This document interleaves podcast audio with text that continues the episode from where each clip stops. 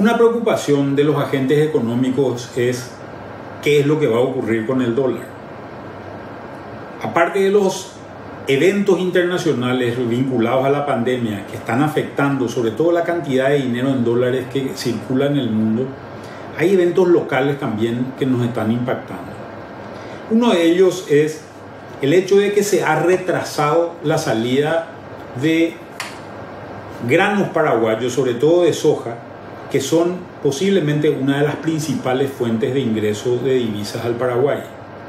Lo que ha ocurrido es que durante la pandemia y por impacto más bien de lo que ocurría en China, el, mayor comprador de soja del mundo, el precio de la soja ha bajado.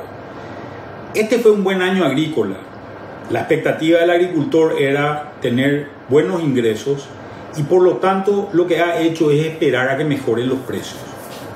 Esto hizo que normalmente la soja, que suele salir en época de, de zafra, que oscila entre los meses de marzo, abril y mayo, se haya retrasado en su salida y esté saliendo con mucho menos estacionalidad de lo que había salido en años anteriores.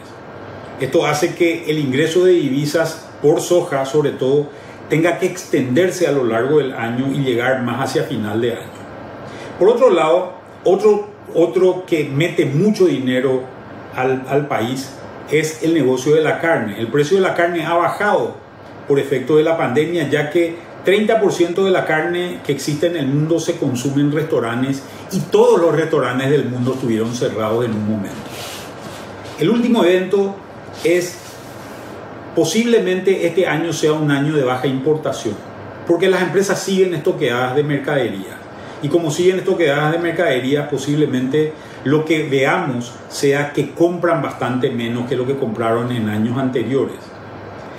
Y normalmente esa compra se da sobre todo para las fiestas de fin de año. Sin embargo, vamos a tener un fin de año de un año económico muy duro.